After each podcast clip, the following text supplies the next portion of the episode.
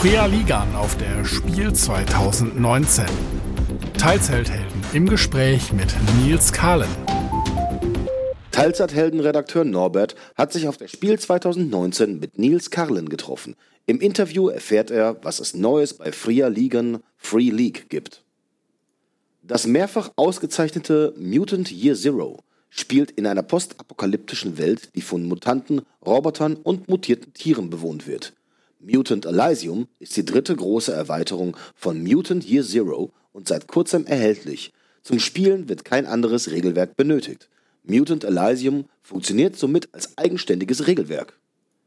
Inhaltlich befasst sich Mutant Elysium mit der Hintergrundgeschichte der Menschen, die die Apokalypse in einer Art unterirdischem Bunker verbracht haben.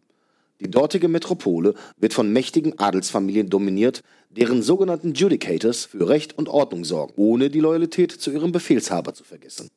Als Spielerin schlüpft man in die Rolle eines solchen Judicators und ist damit alles andere als einer der guten Jungs.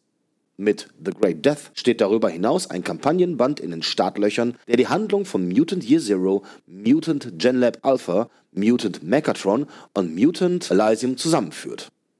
Wie alle aktuellen Titel von Freer Ligan Free League, mit Ausnahme von Symbarum, basiert auch Tales from the Loop auf der Mutant Year Zero Engine. In dem beliebten Mystery-Rollenspiel geht es mit dem Out of Time Mystery Compendium weiter. Dieses ist kompatibel mit Tales from the Loop und Things from the Flood. Das Kompendium beinhaltet neben der Out-of-Time-Kampagne, die sich mit Zeitreisen und dem Lösen alter Mysterien befasst, weitere kleinere Abenteuer. Das ebenso enthaltene Kapitel The Mystery Machine ermöglicht es Spielleitern und Spielleiterinnen, eigene Mysterien und Abenteuer zu kreieren. Für Tales from the Loop geht es 2020 in großem Stil weiter. Im ersten oder zweiten Quartal des Jahres, so Nils, wird Amazon Prime eine Serie zum Rollenspiel auf den heimischen Bildschirm bringen. Vor wenigen Tagen erst ging der Pledge Manager zur erfolgreichen Kickstarter-Kampagne von The Bitter Reach online was genau die erste Erweiterung von Forbidden Lands beinhaltet, fasst Nils im Interview zusammen. Uh, es ist eine große Erweiterung, die quasi eine neue Karte nördlich an die alte anlegt. Man kann beide nebeneinander legen. Diese Kampagne beschäftigt sich mit Schnee, Eis, Gletschern und dem Überleben in kalten Umgebungen. Es ist eine große Kampagne, in welcher man die Geheimnisse des eisigen Königreichs herausfindet. Es gibt neue Monster, neue Archetypen zum Spiel, viel, viel Neues. Das wird ein richtig schönes uh, loads of new stuff. Uh, it's going to be a beautiful looking book. The Bitter Reach wird nicht die einzige Erweiterung bleiben. In Abständen von jeweils einem Jahr wird es eine Erweiterung für jede weitere Himmelsrichtung ausgehend von der Karte des Grundspiels geben. Während im Westen ein postapokalyptisches Land à la Dark Sun wartet, kann im Westen das Meer bereist werden. Mit den Weiten des Ozeans kommen Bootsbau, Schiffsreisen und die Entdeckung fremder Inseln und Archipels zum Grundspiel hinzu. Zu guter Letzt wartet das alte Imperium im Süden. Diese Erweiterung legt den Fokus auf dicht zivilisierte Gegenden und Städteabenteuer. Im deutschen Handel ist Forbidden Lands unter dem Titel Die verbotenen Lande beim Uhrwerk Verlag erschienen. Obwohl dieser 2019 einige Schwierigkeiten zu bewältigen hatte, äußerte sich Niels optimistisch, dass auch zukünftige Forbidden Lands Produkte von dort in den deutschen Handel gebracht werden. Die gigantische Throne of Thorns Kampagne des Dark Fantasy Rollenspiels Symbarum erhält mit Mother of Darkness ihren vierten von insgesamt sieben Bänden. Die Kickstarter-Kampagne konnte im April erfolgreich beendet werden. Mother of Darkness zählt zu den aktuellen Neuheiten des Verlags. In diesem Teil der Kampagne dringen die Spielercharaktere tief ins Herz des Davokar vor und lernen den Ort kennen, an dem der letzte Herrscher Simbarums einst seinen Sitz hatte.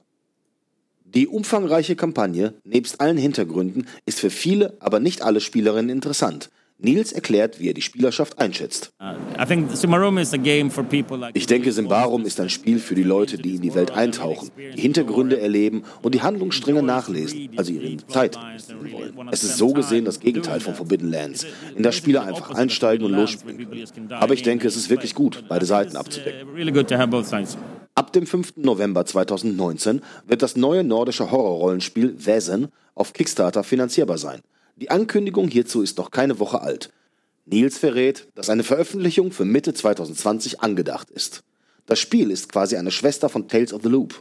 Stilistisch lehnt sich Väsen an Sleepy Hollow, Sherlock Holmes und Penny Dreadful an und fällt damit ins Genre des viktorianischen Horrors. Allerdings spielt Väsen in Skandinavien. Das offizielle Alien-Rollenspiel wird zeitnah in die Post und an die Bäcker gehen.